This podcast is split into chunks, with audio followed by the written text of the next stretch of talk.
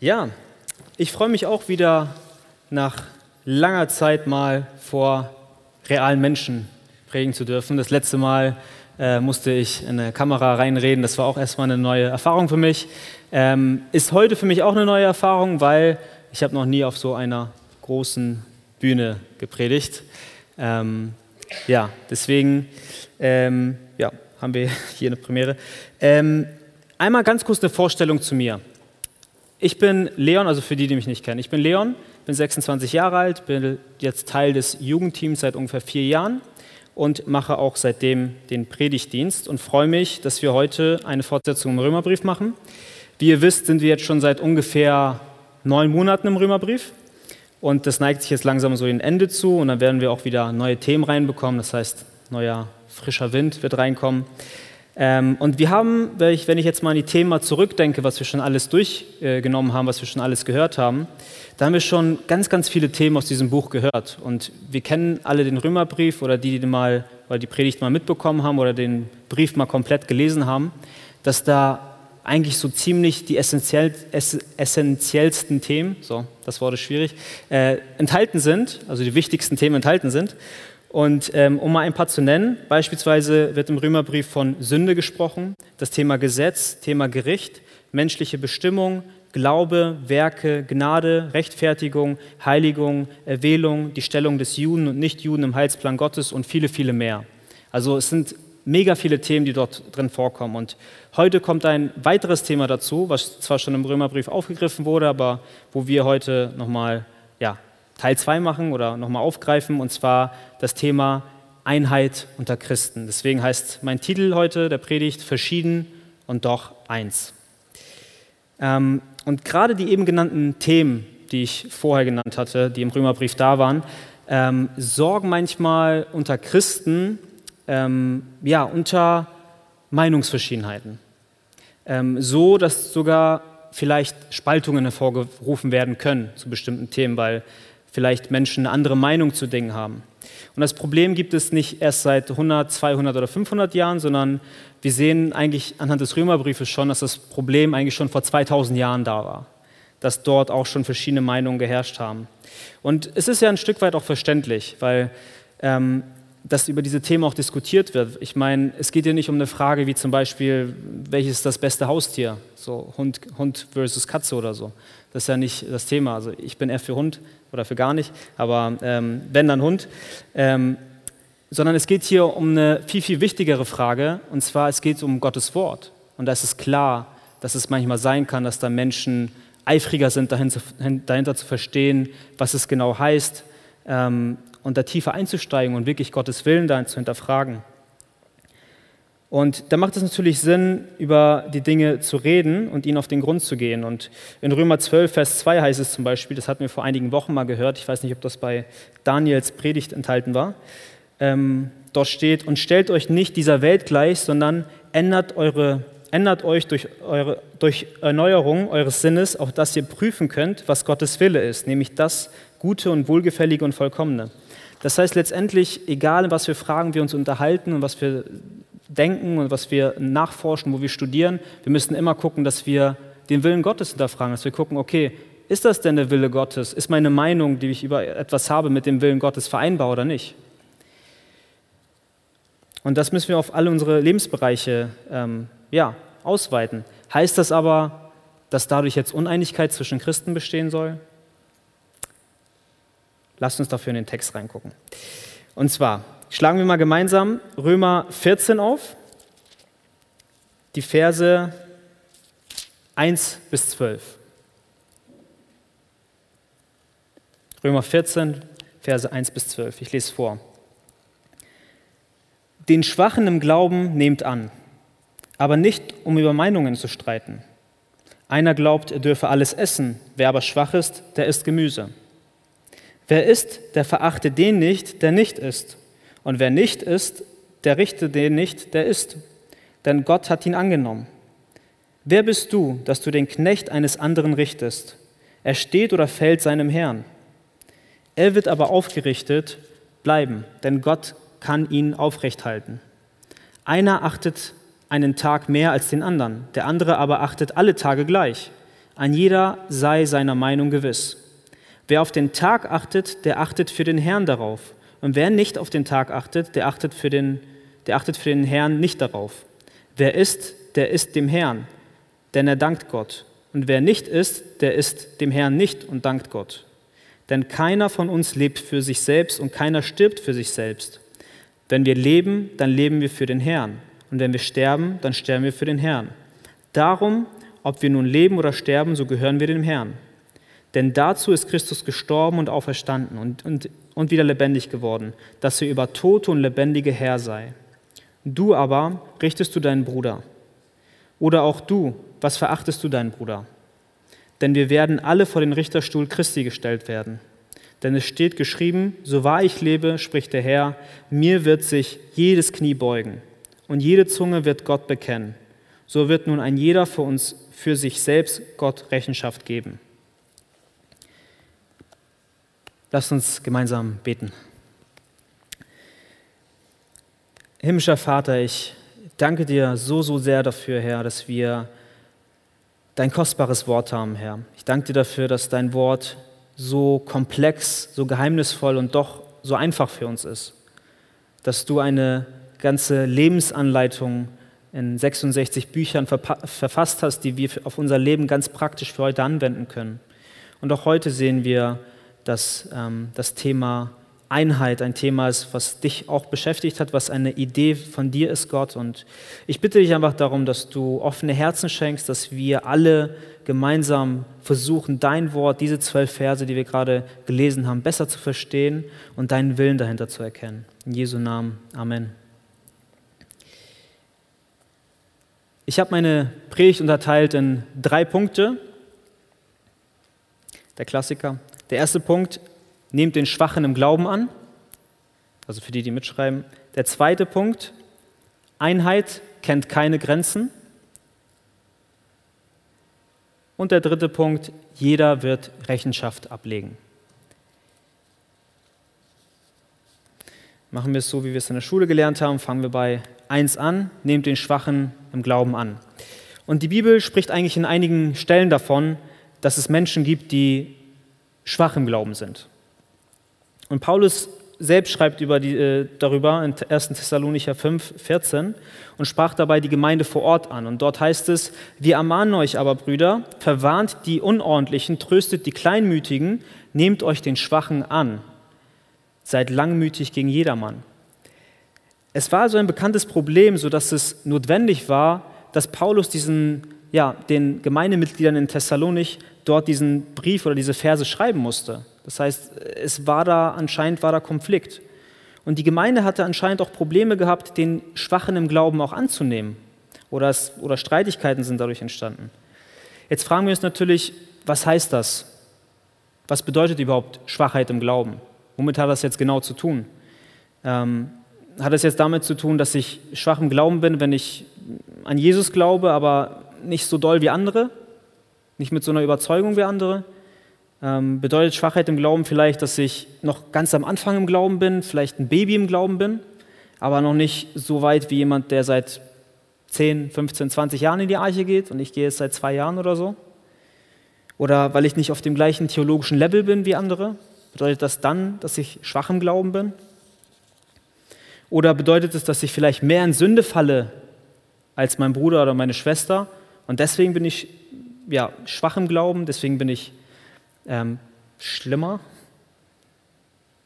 Ich denke, auch hier ist es super wichtig, wie eigentlich immer, wenn wir uns die Bibel angucken, das Ganze im Kontext anzuschauen. Und ähm, wir sehen das in den ersten sechs Versen eigentlich ähm, ganz genau. Und zwar steht da gleich im ersten Vers, nehmt den Schwachen im Glauben an. Und dann steht dort in Vers 3 am Ende, wenn wir ein bisschen weiter gucken, und wer nicht ist, richte den nicht, der ist, denn Gott hat ihn angenommen.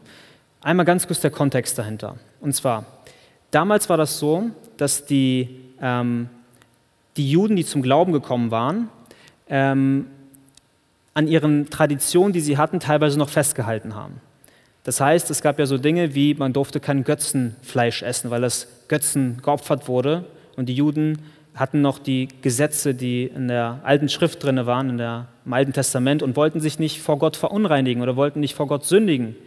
Und deswegen haben sie dort gesagt, na gut, so alles schön und gut mit so, aber ich lasse mal die Finger davon, weil ich weiß nicht, ob es richtig ist oder nicht.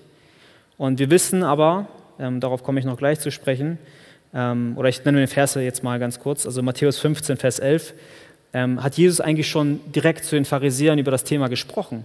Und da sagt er, nicht das, was zum Mund eingeht, verunreinigt den Menschen, sondern was aus dem Mund herauskommt, das verunreinigt den Menschen. Und das hatten die, ja, die Juden, die damals zu Christus sich bekannt haben und noch an ihren Riten und Bräuchen festgehalten haben, haben es vielleicht noch nicht ganz so verstanden. Und deswegen nennt Paulus sie hier schwach im Glauben. Also das ist der OG-Kontext, sage ich jetzt mal, der originale Kontext. Ähm, wir können es gleich nochmal ausweiten, ähm, aber das war der Konflikt, der zwischen den Parteien da war. Und die einen hatten Freimütigkeit in Christus alles zu essen und die anderen hatten Bedenken. Und klar, du kannst alles essen, was du willst. Du kannst die Speisegebote haben für uns heute, in der, ähm, wie wir das im Alten Testament kennen, keine Relevanz mehr. Klar gibt es da auch verschiedene Meinungen, deswegen ähm, genau, ist das jetzt meine Meinung. Aber ähm, wir sehen das, wie ich an dem Vers schon gesehen hatte, nicht das, was wir, äh, was wir essen, macht uns unrein, sondern das, was aus dem Mund und letztendlich aus dem Herzen herauskommt, das macht uns unrein. Das, was du sagst, kann dich unrein machen, das, was du denkst, kann dich unrein machen. Und klar hat man jetzt, wenn man jetzt so argumentiert, offensichtlich erstmal klingt das logisch, man, hat, man denkt sich, ja, ich habe recht, stimmt, die Speisegebote haben jetzt keine Relevanz mehr für uns. Aber wie sollen wir, wie sollen wir mit, mit Gemeindegeschwistern umgehen, wenn wir es mal in die heutige Zeit hineinversetzen oder, oder mal in die Zeit zurückgehen? Wie sollten wir mit solchen Menschen jetzt umgehen, so die das immer noch denken? Sollen wir sie jetzt scharf zurechtweisen? Sollen wir sagen, hey, du, pass auf, ne, alles schön und gut, dass du zu Jesus gehörst, aber du hast es nicht ganz verstanden? Also ein bisschen fehlt noch. Ähm, sollen wir sie verurteilen oder so? Ähm, in Vers 1 steht es, nehmen die Schwachen im Glauben an. Und dann der zweite Part, doch nicht, um über Gewissensfragen zu streiten.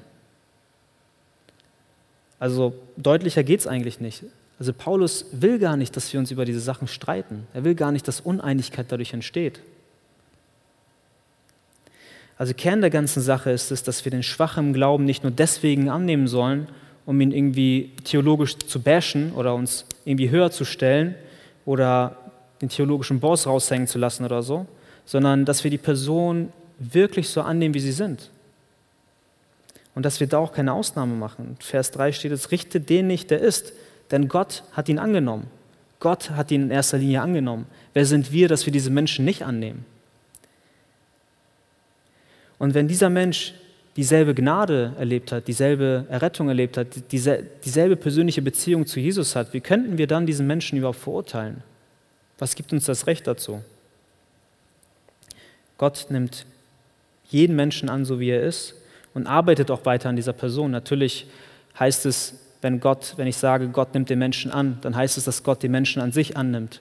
Natürlich hat Gott ein Gräuel gegen Sünde und er arbeitet an Menschen.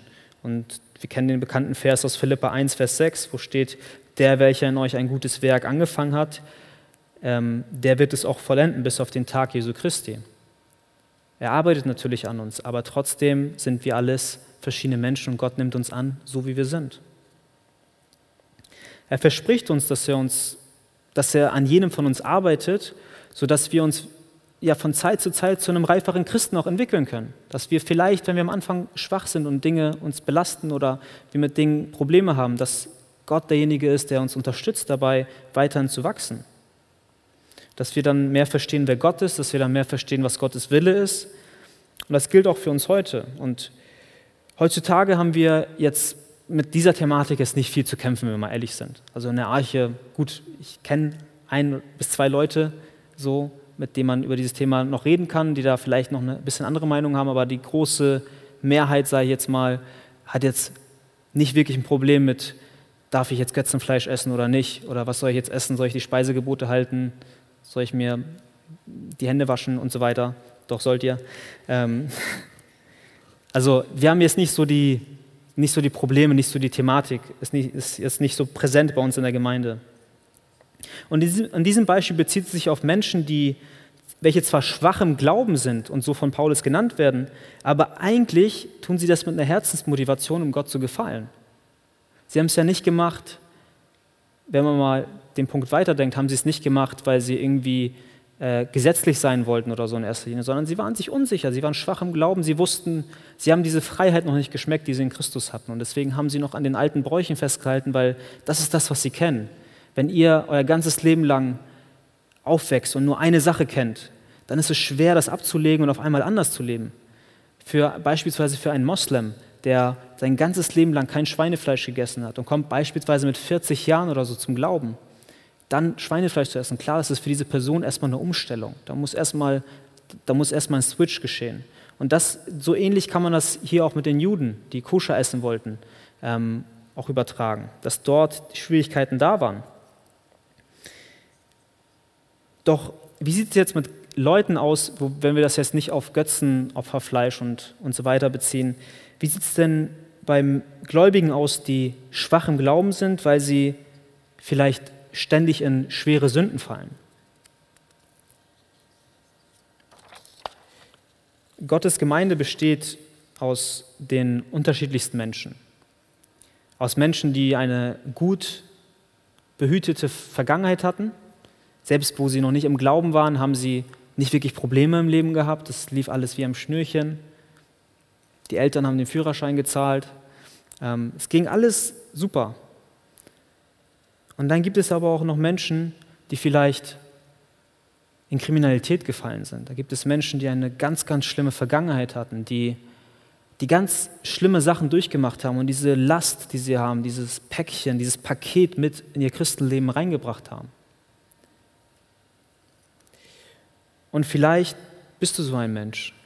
Vielleicht bist du jemand, der eine ganz schwere Last auf dem Rücken hat, obwohl er Christus kennt und eine persönliche Beziehung haben möchte und da auch nicht wieder zurück in die Sünde gehen möchte, ist es trotzdem so, dass die Last einen manchmal erdrückt. Es sind vielleicht bestimmte Sünden, die dich nicht loslassen. Und du willst an Jesus festhalten, aber die Sünde zieht dich eine Zeit lang immer wieder zurück. Vielleicht hast du Probleme mit Alkohol oder Drogen und versuchst wirklich dagegen anzukämpfen aber du schaffst es nicht. Du greifst, greifst immer wieder zur Flasche oder du greifst immer wieder zum Joint und es, du schaffst es nicht, davon loszukommen. Vielleicht hast du Probleme mit Pornografie oder mit wechselnden Partnern. Du möchtest eigentlich reinleben, du möchtest eigentlich Gott gefällig leben, du möchtest dich von diesen Dingen lösen, aber du fällst immer wieder in die gleiche Grube rein. Und vielleicht hast du auch ein Problem mit Selbstmitleid, vielleicht mit Egoismus, vielleicht mit Stolz und du versuchst auf Jesus zu schauen, aber es gelingt dir nicht immer. Es ist schwer. Du schaust wieder auf dich selbst, du schaust, wie schlecht es dir geht, du, du schaust darauf, wo dir Ungerechtigkeit angetan wurde, aber du schaffst es nicht, diese Lasten zum, zum Fuße des Kreuzes zu bringen. Es ist schwer. Du fühlst dich einfach schwach im Glauben und weißt, dass es falsch ist, aber du schaffst es nicht daraus. Und es fühlt sich vielleicht sogar so an, wenn man es jetzt mal krass ausdrückt, als, als, als wäre man verflucht, als würde man dann nie, einfach nicht rauskommen. Und vielleicht siehst du auch Gläubige um dich herum und du denkst, hey, ja, die haben ihre, auch ihre Probleme und so weiter, aber bei denen läuft das irgendwie besser. So, die sind irgendwie, die haben auch Sünden, die erzählen auch, wenn wir uns im Hauskreis treffen, so, dann erzählen sie vielleicht, hey, ich habe es nicht geschafft, heute zehn Leute zu evangelisieren, sondern nur acht oder so. Und, und dann gibt es vielleicht Leute, die dann es gar nicht sich trauen, Sachen zu sagen, weil sie sagen, hey, schaut euch mal, die Probleme hätte ich gerne. Also mir ging es oft so. Und ja, wenn wir uns das alles mal in den Sinn rufen und das betrachten, dann gibt es eigentlich eine gute und eine schlechte Nachricht. Die schlechte Nachricht ist, dass nicht nur die Gläubigen, die hier von Paulus schwachem Glauben genannt werden, mit Sünden zu kämpfen haben und vielen Sünden zu kämpfen haben, sondern dass jeder Mensch auf diesem Planeten mit Sünden zu kämpfen hat. Jeder Mensch, der auf dieser, auf dieser Welt gelebt hat, äh, außer natürlich Jesus, ähm, mit Sünden, äh, in Sünden gefallen ist. Und da gibt es eigentlich menschlich keinen Ausweg. Die, gute Nachricht ist, äh, die gute Nachricht steht eigentlich in 1. Korinther 1, Vers 25 bis 29. Wir kennen das, das sind ganz bekannte Verse. Und die möchte ich euch mal vorlesen, einfach als Ermutigung auch. Dort steht ab Vers 25, denn das Törichte Gottes ist weiser als die Menschen und das Schwache Gottes ist stärker als die Menschen. Seht doch eure Berufung an, ihr Brüder. Da sind nicht viele Weise nach dem Fleisch, also nicht, nicht viele Leute, die intelligent sind, nicht viele Mächtige, nicht viele Leute, die Einfluss haben, nicht viele Vornehme, sondern das Törichte der Welt hat Gott erwählt, um die Weisen zu Schanden zu machen. Und das Schwache der Welt hat Gott erwählt, um das Starke zu Schanden zu machen. Und das Unedle der Welt und das Verachtete hat Gott erwählt. Und das, was nichts ist, wissen, was nichts bedeutet. Nichts bedeutet null. Damit er zunichte macht, was etwas ist. Oder was sich einbildet, etwas zu sein. Vielleicht ist die Übersetzung so besser. Damit sich vor ihm kein Fleisch rühme. Also die schlechte Nachricht ist zusammengefasst, dass alle Menschen schwach sind im Glauben, dass alle Menschen die Hilfe von Gott brauchen, um an ihnen zu arbeiten, dass sie auf Gott angewiesen sind, ähm, durch ihre eigene Verantwortung, aber auch durch den Segen Gottes und die Gnade Gottes, die wir haben dürfen, ähm, weiterhin als Christen zu wachsen. Aber die gute Nachricht ist, dass Gott das ganz genau weiß und er macht dich trotzdem zu seinem Kind. Er macht da keinen Unterschied zwischen den Sünden. Der eine hat schwerer gesündigt als der andere und deswegen ist der eine qualifizierter als der andere. Wir befinden uns hier nicht irgendwie in einem Bewerbungsgespräch, wo, wo ein Ausfallverfahren oder so stattfindet. Hey, Gott nimmt jeden an, sogar den, der in die tiefste Grube reingefallen ist und in den tiefsten Sünden gesteckt hat. Und das ist für mich ein totaler Gegensatz zur Welt, weil alles, was in der Welt erstmal in erster Linie werden immer nur die Besten gesucht, wird immer das gesucht, wer oben ist. Profifußballer wird der, wenn ich jetzt der Film mal gerade sehe, Profifußballer wird der, der am besten ist. Und nicht der, der früher beim Fußball, so wie ich manchmal als letztes gewählt wurde oder so. Und, und wenn, wenn du bei, dich bei einer großen Firma bewirbst, dann ist das so, dass, dass nur die Besten mit den, mit den besten Zeugnissen erstmal dort ausgewählt werden. Die anderen, die kommen gar nicht ins Verfahren rein, die schaffen das Assessment Center gar nicht vielleicht. Aber so funktioniert das bei Gott nicht. Gott sucht sich nicht deine Qualifikation aus, weil faktisch gesehen ist keiner qualifiziert. Keiner ist qualifiziert für das ewige Leben, aber Gott sucht sich genau das Schwache aus, um mehr Raum in den schwachen Menschen zu haben, um sich selbst größer zu machen. Das ist der Sinn dahinter. Aber wie verhalte ich mich jetzt als jemand, der beispielsweise so einen Bruder, so eine Schwester hat, der in schweren Sünden drin ist und immer wieder reinfällt? Wie soll ich mich da verhalten? Und ähm, da kann ich mal eine Story erzählen. Und zwar war ich vor einigen Wochen ähm, mit den Mertins im Urlaub gewesen. Und ähm, da war das so, dass ich eines Morgens ähm, in meinem Zimmer lag und dort geschlafen habe. Auf dem Bauch schlafe ich meistens. Und dann, äh, das ist eine wichtige Info. Und, ähm, und dann lag ich so mit meinem, mit meinem Gesicht da auf meiner linken Wange und ich hatte die ganze Zeit so ein Geräusch. So, irgendwas knallt da gegen die Scheibe.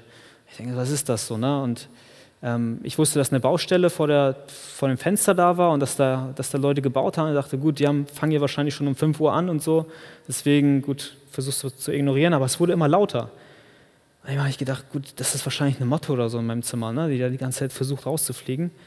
Und dann mache ich die Tür auf und so einen halben, nicht mal einen halben Meter von meinem Gesicht war auf einmal ein Vogel, direkt in meinem Zimmer.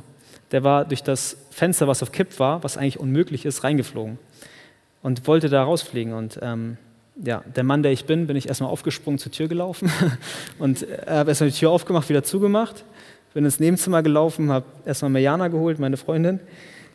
Ähm, und, und dann haben wir uns dahingestellt und haben versucht, ähm, diesen Vogel dort rauszulassen.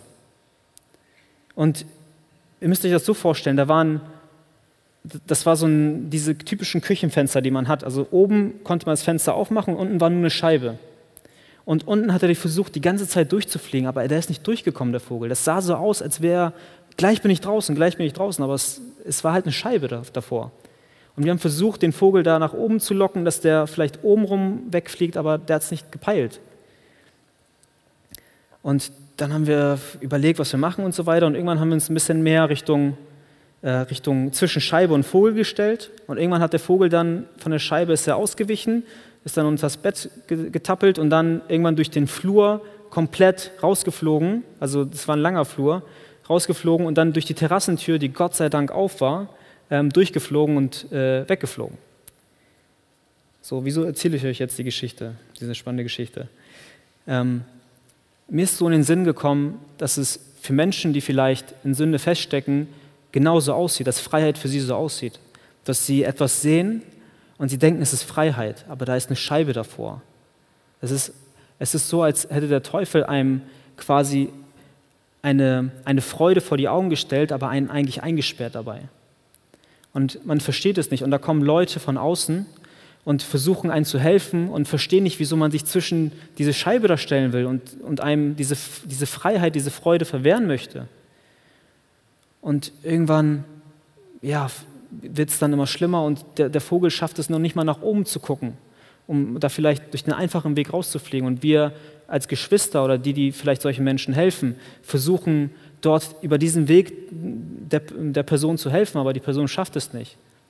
Aber dann wiederum habe ich das auch erlebt, auch schon bei einigen Brüdern, die dort auch Schwierigkeiten und Sünden hatten, dass Gott vielleicht nicht den Weg genommen hat, den wir uns vorgestellt haben, dass er vielleicht durch das Fenster geradeaus fliegt, sondern dass er durch den langen Flur komplett durchfliegt und durch die Scheibe, nicht durch die Scheibe fliegt, durch die Terrassentür, sondern dass Gott auch dafür gesorgt hat, dass Gott sei Dank Mariana die Tür dort schon vorher aufgemacht hatte, obwohl sie nicht wusste, dass da vielleicht ein Vogel ist, ähm, und dass da der Vogel durchgeflogen ist.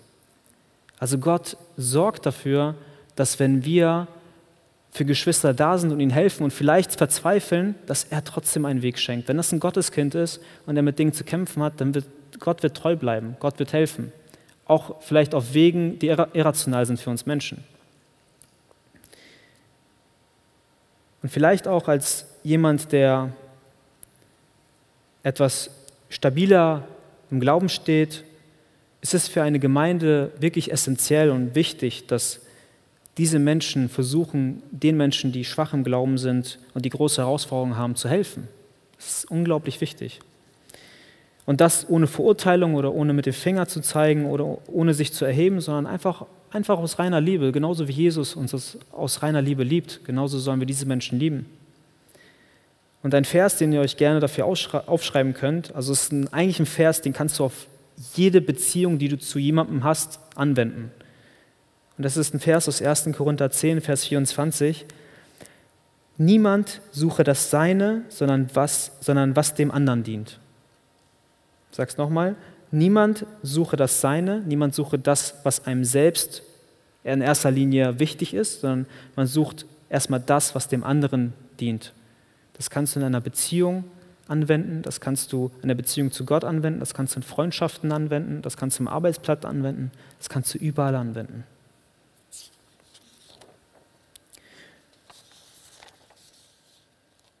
Und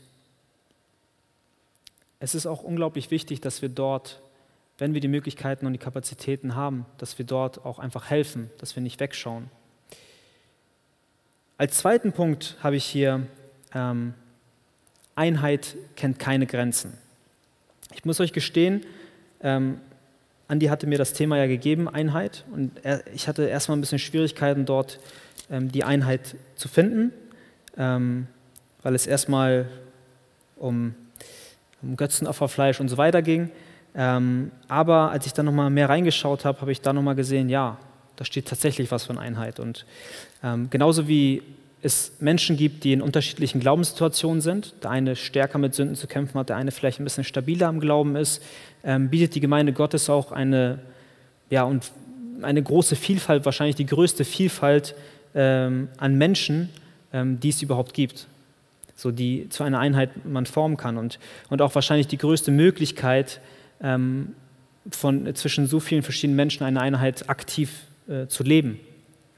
Und wir kennen das alle aus der Schule, aus der Uni, von der Arbeit oder ähm, ja, von wo wir auch uns immer im Alltag befinden, dass wir uns meistens mit den Menschen zusammentun, mit denen wir uns gut verstehen, mit denen wir auf einer Wellenlänge sind, mit denen, ähm, denen wir ähnlich sind oder ähnliche Interessen haben und, ähm, und die vielleicht so sind wie, wie ich selbst und so. Und Ähm, so beliebte Stereotypen zum Beispiel aus meiner Schule, ich kann das mal ganz kurz nennen, waren so zum Beispiel die Nerds. Das waren so die, die ähm, immer so zusammengechillt haben, die kannten sich mit Computer aus und so. Ich kannte mich nie damit aus. Mein, mein, Bruder war so einer, der, der, konnte viel so in dem Bereich. So, die haben sich vielleicht zusammengetan.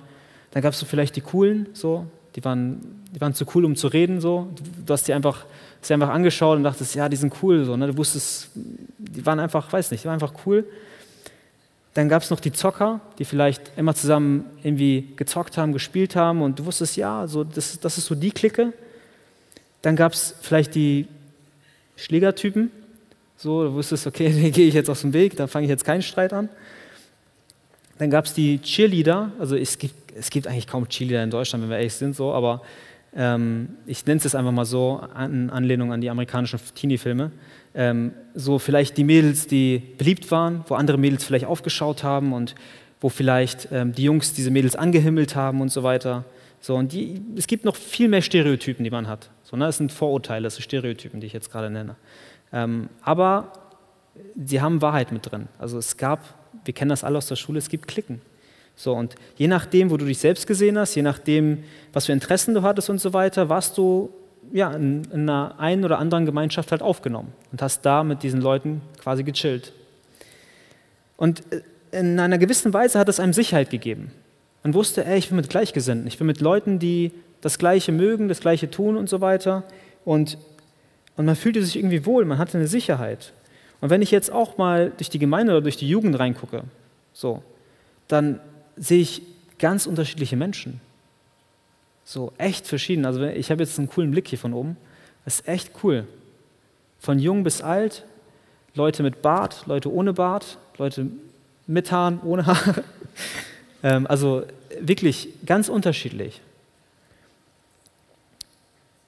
Und die Gemeinde als Gemeinschaft passt eigentlich kaum in das Bild hinein, was wir aus der Schule kennen, weil, weil hier nicht einzelne Klicken gebildet werden mit Nerds, coole Schlägertypen und so weiter, sondern weil diese ganzen Leute zusammenkommen, weil sie alle hier in der Gemeinde eine Gemeinschaft bilden. Also die Nerds, die Zocker, die Coolen, die Cheerleader, die Ex-Schlägertypen, ähm, die jetzt sich bekehrt haben, ähm, dass die alle zusammenkommen und wir sind ein bunt zusammengewürfelter Haufen. Und das ist die Einheit, die wir in der Gemeinde erleben dürfen. Das ist das, was wir vielleicht gar nicht sehen, weil wir uns schon daran gewöhnt haben. Und die Gemeinde Gottes geht noch weiter und vereint nicht nur Menschen mit unterschiedlichen Interessen, sondern auch aus unterschiedlichen Kulturen. Sämtliche Nationalitäten haben wir in unserer Gemeinde. Wir haben den internationalen Gottesdienst, wo jedes Mal da ein Riesenbuffet aufgebaut wird mit, mit Essen und, und Ländern, die ich noch nicht mal kenne vielleicht. So, ne? und, und dann sind da halt so Gerichte und, und dann probierst du und denkst, ey, das schmeckt alles ganz anders. Das schmeckt ganz anders als Pommes und Currywurst. Und ja. Danke. Äh, und äh, es ist halt so ganz unterschiedlich, wie die Menschen hier, woraus sie sich hier zusammensetzen. Und jede Nationalität hat, die, hat eine eigene Kultur, eigene Bräuche und trotzdem kommen sie zusammen und sind Teil einer, einer Gemeinde. Ganz unterschiedlich, aber Teil einer Gemeinde. Und ich muss ganz offen und ehrlich sagen, und ich glaube, es geht vielen hier so, wenn ich nicht Christ geworden wäre, wenn ich nicht in die Arche gekommen wäre, dann hätte ich wahrscheinlich, genauso wie ihr mit mir, wahrscheinlich mit vielen Leuten gar nichts zu tun gehabt. Weil wir vielleicht unterschiedlich gewesen wären. Weil vielleicht du mit anderen Leuten eher abhängst als, äh, als jetzt mit mir oder so. Weil vielleicht nicht in der gleichen Clique gewesen wären. Und ja, wahrscheinlich sich keine Freundschaft entwickelt hätte, weil wir unterschiedliche Interessen haben. Aber weil gerade das in der Gemeinde Gottes nicht das Hauptaugenmerk ist, sondern weil die gemeinsame Grundlage Christus selbst ist, dürfen wir eine Einheit bilden. Das erlaubt uns, eine Einheit zu bilden. Und diese Einheit ist eigentlich stärker als all die Einheiten, die ich gerade aufgezählt habe und die es noch auf der Welt gibt. In Galater 3, Vers 28 heißt es, da ist weder Jude noch Grieche, da ist weder Knecht noch Freier, da ist weder Mann noch Frau, denn ihr seid alle einer in Christus Jesus. Deutlicher geht es nicht. Wir sind alle eins in Christus Jesus. Wenn uns vielleicht unsere Interessen nicht verbinden, wenn uns unsere Sport, Sportarten, die wir vielleicht mögen, unsere weiß nicht, Farben, die wir mögen, unsere Essensgerichte, die wir mögen, unsere Dinge, Hobbys und so weiter nicht, nicht verbinden, dann spätestens Christus. Und dieser Vers kann auch auf die heutige Zeit übertragen werden und wir können viele Dinge noch hinzufügen. Wir sind eins in Christus, egal wo wir herkommen und welche Hautfarbe wir haben. Doch leider ist es nicht überall auf der Welt so.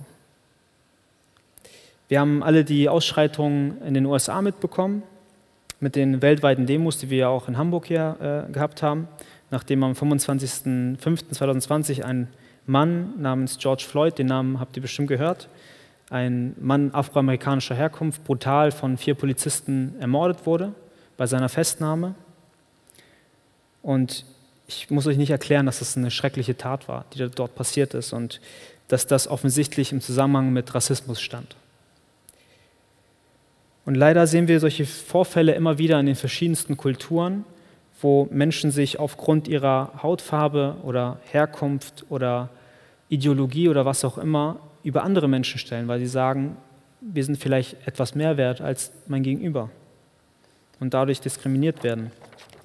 Und ohne jetzt näher auf die Vorfälle einzugehen, können wir aber sehen, oder müssen wir kein Genie sein, um zu sagen, dass Rassismus mit dem christlichen Glauben nicht vereinbar ist, dass das dass das nicht geht. Dass wir, dass wir nicht einander lieben und dienen sollen und den anderen höher achten sollen als uns selbst, aber sagen, ey, ich bin aber durch das und das ein bisschen mehr wert als du. Das funktioniert nicht. Und auch wir müssen untereinander Rücksicht nehmen. Ähm, wenn es zum Beispiel um empfindliche Themen gibt, auch wir in der Jugend oder in der Gemeinde hatten auch mal Themen gehabt, was das Thema angeht, auch Thema Rassismus oder kulturelle Unterschiede und so weiter, dass wir auch weise da umgehen, dass wir uns vielleicht mit gewissen Witzen vielleicht zurückhalten bei gewissen Menschen, weil wir wissen, ja, da könnte es schwierig sein, ne? da könnte ich vielleicht eine Wunde aufmachen oder so. Da müssen wir echt weise umgehen und ähm, auch wenn wir jetzt kein großes Problem mit Rassismus in der Jugend wahrscheinlich haben, ähm, müssen wir dennoch ja, Rücksicht auf liebe Geschwister nehmen, die vielleicht dort schlimme Erfahrungen gemacht haben. Und ähm, Andrei wird jetzt nächste Woche auf das Thema Rücksichtnahme ein bisschen mehr eingehen, deswegen will ich jetzt nicht zu viel vorwegnehmen, aber hier kann man eigentlich genau den gleichen Vers einsetzen, den ich vorher auch hatte. 1. Korinther 10, Vers 24. Niemand suche das Seine, sondern was dem anderen dient.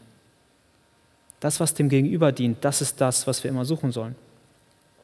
Was ich nicht immer tue und was wir alle nicht immer tun, wenn wir mal ehrlich sind, weil wir oft egoistisch sind, aber das ist das, wozu Gott uns aufruft. Und in diesem Zusammenhang ist es auch nochmal wichtig zu betonen, dass weil Gott jedes Kind, ähm, jedes seiner Kinder so annimmt, wie er oder sie ist, wir auch deshalb unsere Glaubensgeschwister auch annehmen sollten. Also wieder hier die Voraussetzung, Gott nimmt einen Menschen an, wie kann ich diesen Menschen nicht annehmen? Das heißt auch, dass es ganz egal ist, was du anziehst. Also nicht ganz egal, also vielleicht nicht nackt oder so zur Gemeinde kommen, aber oder gar nichts anziehen oder so, das meine ich jetzt nicht, aber ihr wisst, was ich meine. Es ist, es ist ganz egal, was du anziehst. Es ist ganz egal, was für einen Stil du hast. Es ist ganz egal, wie du dich ausdrückst und wie du redest. Natürlich wollen wir in diesen Themen auch weise umgehen und, und Gott, ja, gottgefällig leben und anstreben, Gott zu gefallen in diesen Dingen. Und auch wenn wir gewisse Dienste haben, wie Lobpreis, Predigtdienst und so weiter, dass wir gucken, hey, ähm, dass wir dort auch repräsentativ auch denken. Aber im Grundsatz gilt es, Gott nimmt dich an, wie du bist. Du kannst anziehen, was du willst, egal ähm, ob du zerrissene Jeans trägst, jo Jogginghose, Cappy, Adiletten, Lederjacke, Mantel, Businesshemden, äh, Shorts oder schicke Schuhe. Es ist ganz egal, wie du kommst. Er nimmt dich genauso an, wie du bist. Er wird dich am Ende deines Lebens nicht fragen, ja, hast du, hast du immer sonntags ein Hemd getragen? Das wird er nicht fragen. Und ich durfte das in meiner Anfangszeit in der Arche auch sehr stark erleben.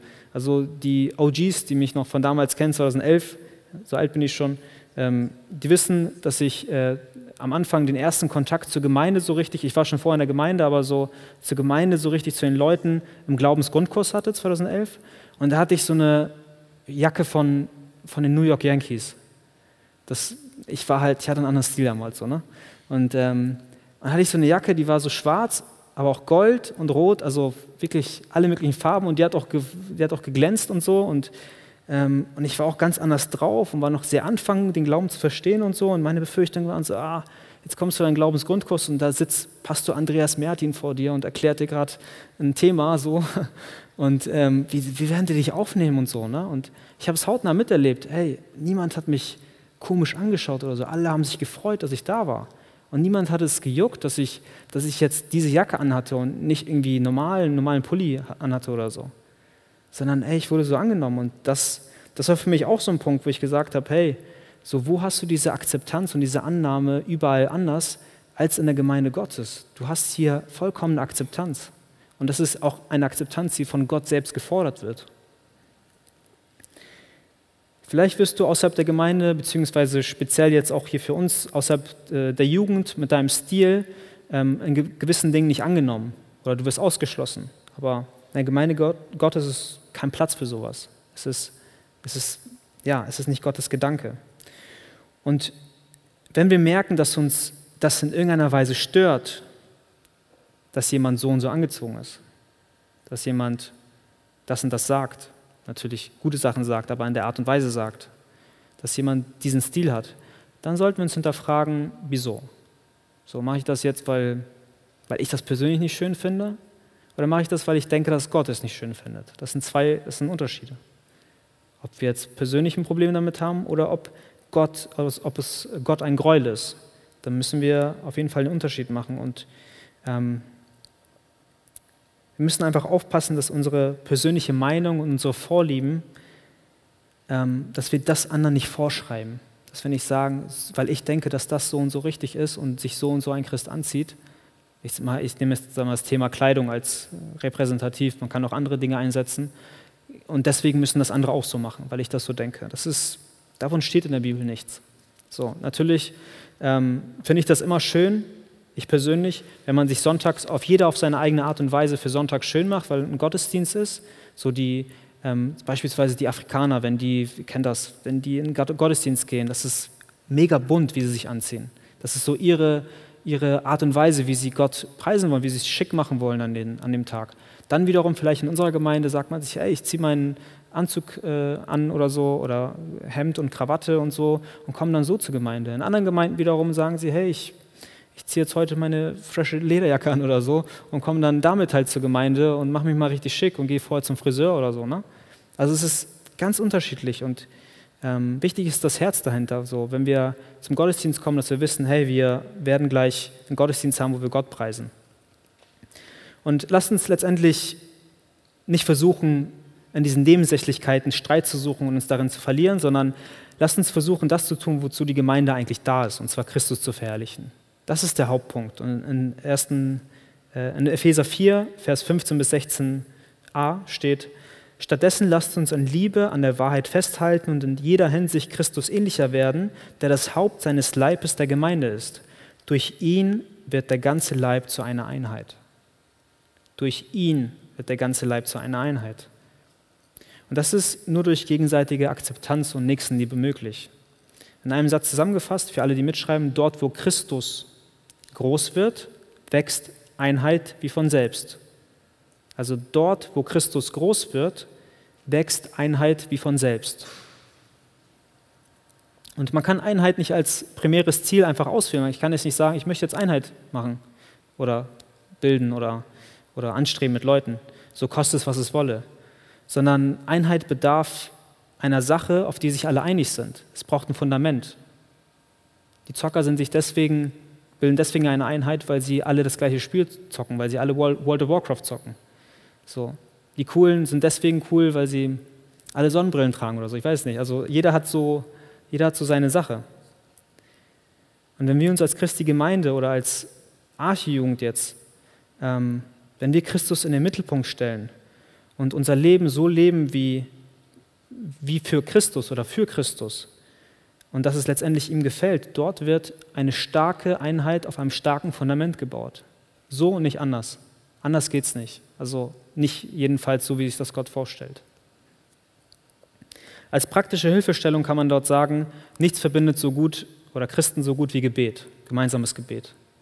Ich mache es viel zu wenig, mit anderen Leuten zu beten, aber ich kann es euch ans Herzen legen, immer wenn ich es gemacht habe, habe ich immer sehr viel Segen dort mitgenommen. Ich habe immer sehr, sehr viel Segen dort mitgenommen. Und da sind zunächst auch die theologischen Feinheiten nicht entscheidend, wenn man gemeinsam betet, so, sondern der gemeinsame Wunsch, jetzt mit dem himmlischen Vater zu reden, das ist das, Ausschlaggebende.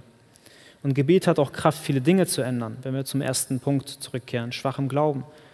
So, das kann viele Dinge helfen. Ich habe das in meinem eigenen Leben auch sehr, sehr stark schon erlebt.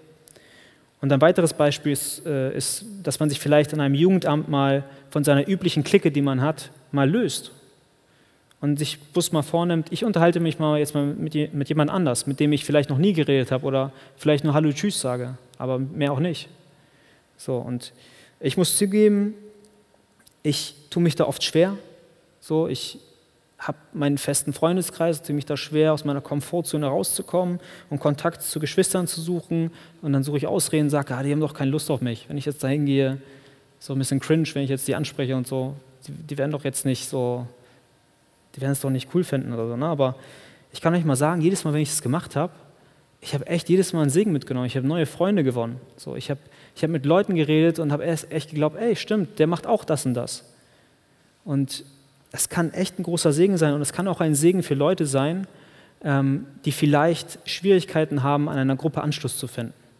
Dass man gerade dort die Augen offen hat, auch, auch genau die, die vielleicht länger in der Gemeinde schon sind, dass, dass dort diese Menschen, gerade auf die Leute, die abseits sind und vielleicht nicht so in diese, eine dieser Klicken reingehören, ähm, dort ein Auge dafür haben. Und überall dort, wo wir zum Beispiel in eine neue Schulklasse kommen oder bei der Arbeit in eine neue Abteilung, werden immer so Teambuilding-Maßnahmen durchgeführt, um die Einheit zu formen und so weiter. Und lasst uns dort einfach als Christen auch nicht nachstehen, sondern lasst uns dort christliche Teambuilding-Maßnahmen machen und uns vornehmen, hey, heute spreche ich mal, heute unsere Dreierklicke splitten wir mal auf und wir verteilen uns ein bisschen und jeder geht mal, macht mal ein bisschen mit dem.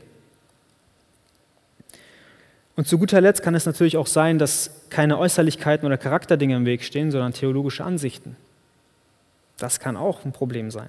Und auch dort möchte ich euch ermutigen, geht in den Dialog, in den friedlichen, liebevollen Dialog. Das Wort Gottes ist komplex, es ist umfassend, es ist ein Geheimnis, es ist in vielen Dingen können wir das als Menschen gar nicht begreifen und deswegen können wir uns auch da gegenseitig versuchen zu helfen, zum einen, um den Gegenüber besser zu verstehen und zum anderen, um, um auch Gott besser zu verstehen, wenn man in den Dialog reingeht. Nur so kannst du dich auch selbst in, in, in, Hinsicht äh, des Wortes Gottes auch weiterbilden und, und äh, Gottes Wort auch weiter studieren, wenn du dich mit anderen Ansichten auch unterhältst. Mit Menschen mit anderen Ansichten unterhältst. Und wenn du zum Beispiel in einem Hauskreis bist, dann kannst du auch ähm, gerne diesen dafür nutzen. Geh auf deinen Hauskreisleiter zu. So, wir haben als Hauskreis zum Beispiel angefangen, jetzt so über umstrittene theologische Themen, wir haben es jetzt ein oder zweimal gemacht, ähm, mal zu reden, um einander besser zu verstehen, um dort einen Dialog zu, äh, zu haben. Und es war keine Streitereien, es war kein Gezicke oder so. Das war alles cool. Wir haben uns unterhalten, ähm, wir, haben die, wir haben die Ansichten gehört und es war ein Segen letztendlich, dass man es alle mal darüber geredet haben und dass das Thema mal aus dem Weg geschafft wurde. Wenn wir versuchen, alle diese Dinge umzusetzen und unserem Gegenüber in Liebe und in, äh, in Geduld zu begegnen und immer versuchen, Christus im Mittelpunkt zu haben und, ähm, und immer versuchen, das zu tun, was im Christi Willen ist, dann haben wir eine Einheit ohne Grenzen. Dann haben wir den Titel meines zweiten Punktes, Einheit ohne Grenzen. Weil nur so können wir das schaffen.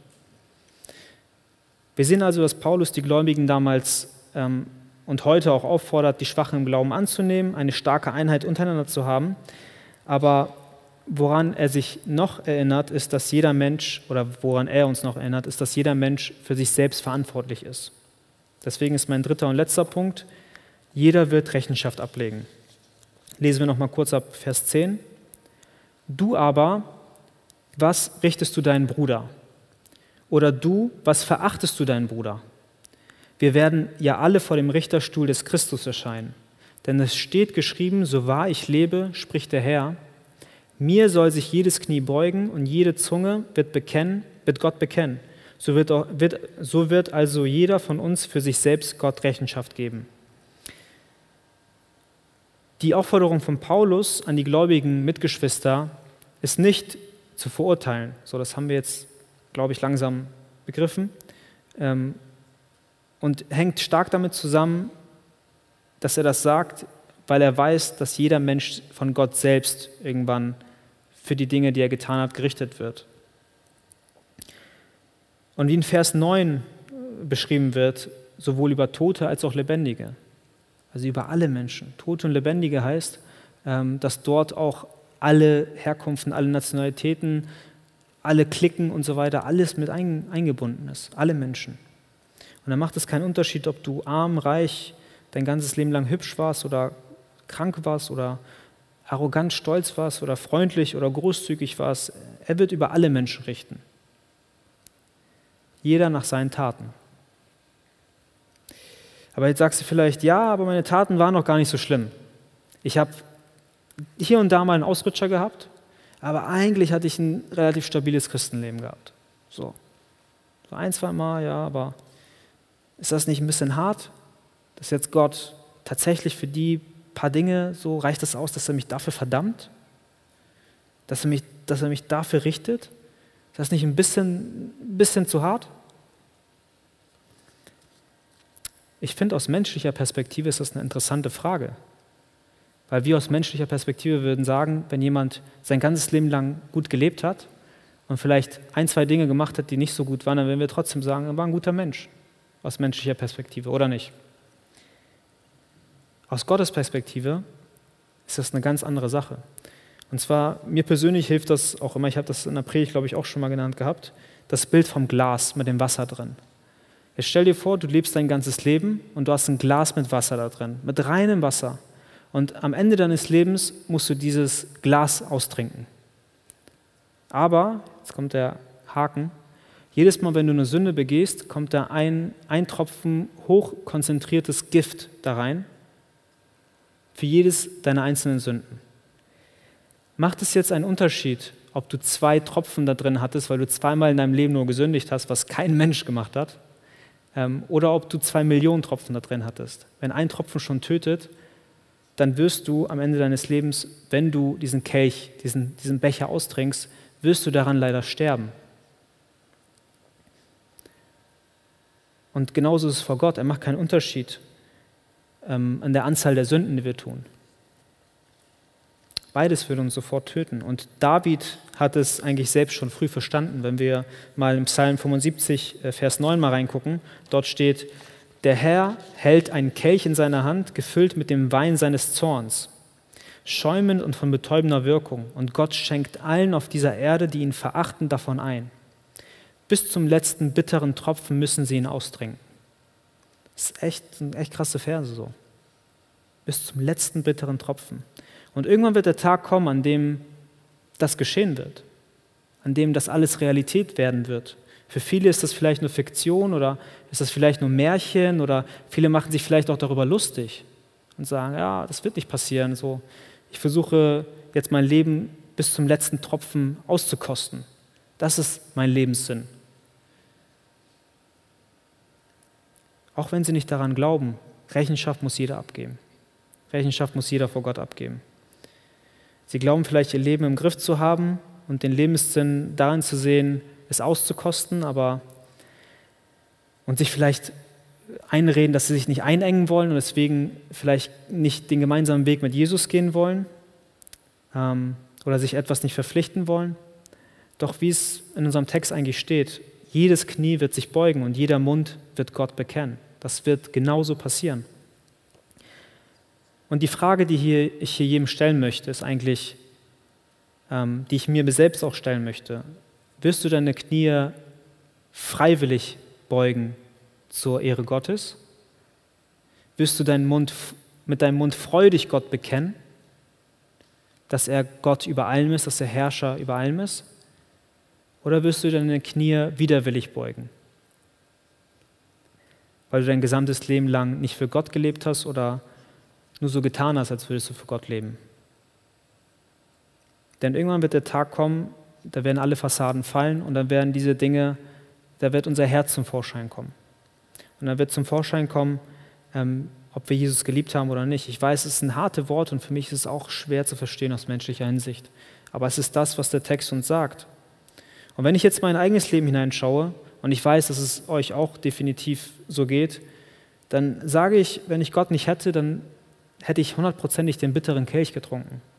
Hundertprozentig. Wie sollte ich das schaffen, dieses Glas Wasser reinzuhalten? Das schaffe ich nicht. Wir werden alle vor dem Richterstuhl Gottes stehen. Und doch ist es schön, und ich komme bald zum Ende, ich weiß, ich mache heute ein bisschen länger, ich komme bald zum Ende. Es ist aber schön, dass wir als Kinder Gottes jemanden haben, jetzt wieder eine, wie in der Kinderstunde, Jesus, ähm, nee, aber jetzt ernsthaft, dass wir jemanden haben, der uns wirklich bedingungslos liebt. Dass wir jemanden haben, der sich vor uns stellt und diese Rechenschaft vor Gott ablegt für uns. Und das ist Jesus. Jesus macht das. Jesus stellt sich vor uns und wie macht er das?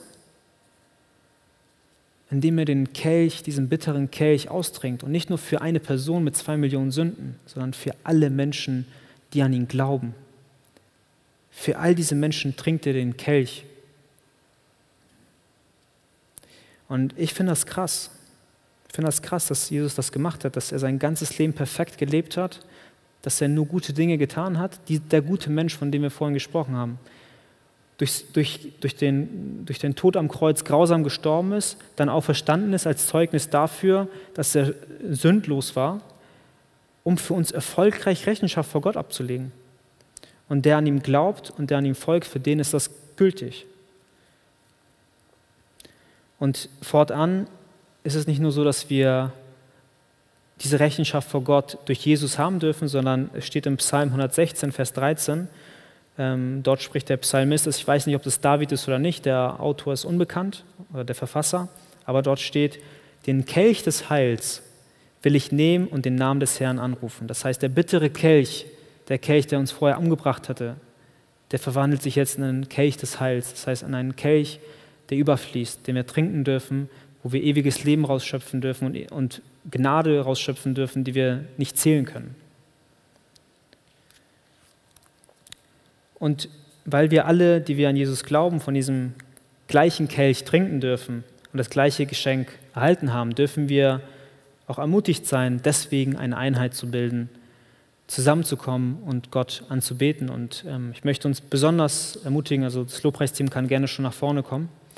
Ähm, ich möchte uns besonders ermutigen, gerade jetzt, wo wir wieder anfangen dürfen zu singen, ähm, dass wir es auch ausnutzen, dass wir Gott preisen, dass wir als Einheit vor Gott kommen dass wir nicht links und rechts gucken und der singt komisch, der singt schief und so weiter, sondern dass wir als, als Einheit kommen und das Herz meines Nebenmannes, meiner Nebenfrau sehen und sehen, dass dieser Gott ähm, preisen möchte mit seiner Stimme oder ihrer Stimme. Lass uns versuchen, diese Dinge praktisch umzusetzen, eine Einheit zu bilden und diese Nebensächlichkeiten aus dem Weg zu lassen oder Nebensächlichkeiten Nebensächlichkeiten sein zu lassen und unseren Fokus auf Jesus zu richten. Amen.